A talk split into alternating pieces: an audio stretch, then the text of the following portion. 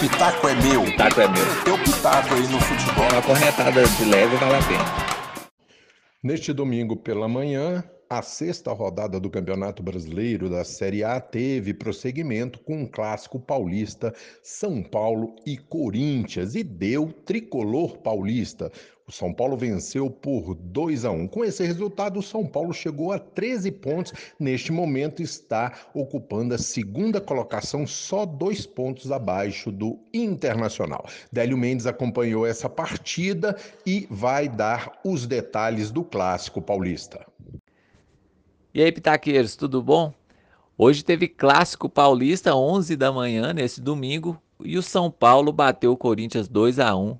São Paulo que hoje não contou com Daniel Alves, que fraturou o braço na última rodada e vai ficar um bom tempo aí fora do tricolor paulista. O Fernando Diniz consegue aí um alívio, são três vitórias na sequência. Se o futebol dentro de campo não é tão convincente, pelo menos os resultados vão acontecendo e isso dá uma tranquilidade lá no tricolor. Do lado do Corinthians, a situação vai apertando para o Thiago Nunes, ele não consegue fazer esse time render. Mais uma derrota dessa vez no clássico lá em São Paulo.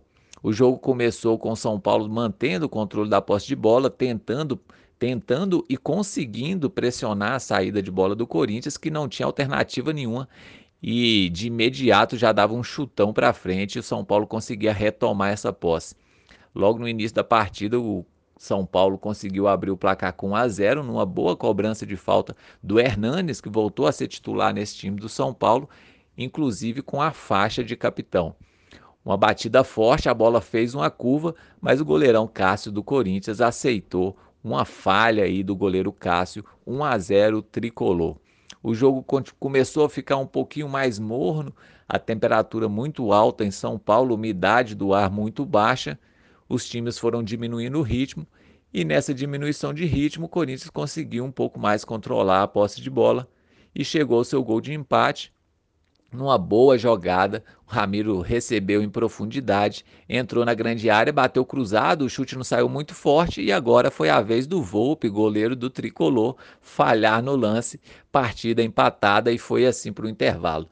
No segundo tempo, os técnicos fizeram várias mexidas nas equipes, o calor apertou demais, o ritmo da partida foi lá para baixo e aí a gente voltou a ver o que já virou rotina né, nesse campeonato brasileiro, um jogo de qualidade bem abaixo do esperado.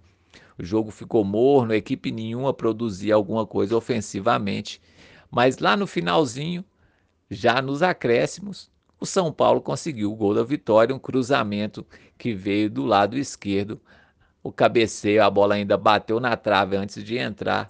2 a 1. São Paulo, com isso, consegue a sua terceira vitória consecutiva. Se o futebol dentro das quatro linhas não agrada tanto e não convence, pelo menos os resultados vão dando uma folga aí para o Fernando Diniz lá no time tricolor. É isso, 2 a 1 no Clássico Paulista, segue a rodada, a sexta rodada do Campeonato Brasileiro, com mais jogos nessa tarde. Um abraço e até mais. Se o pitaco é meu, Pitaco é meu. teu pitaco aí no futebol. Uma corretada de leve vale a pena.